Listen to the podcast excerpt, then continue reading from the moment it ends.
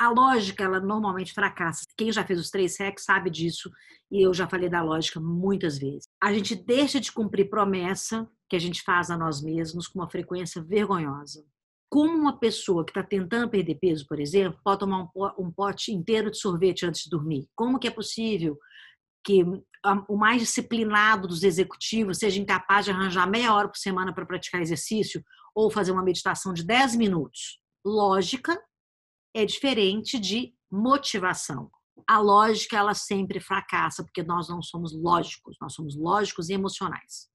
Se a gente fosse resumir os últimos 100 anos da psicologia comportamental em três palavras, seria a lógica fracassa. Coisas importantes que você tem que ter como uma pólice de seguro contra a sua fraqueza da natureza humana. A minha fraqueza, as suas fraquezas, as nossas fraquezas. Um, tenha consciência. Dois, Transforme isso num jogo pessoal, gamer. Três, faça disso uma competição. Comprometa-se com metas pequenas e por períodos curtos. Isso sempre dá certo.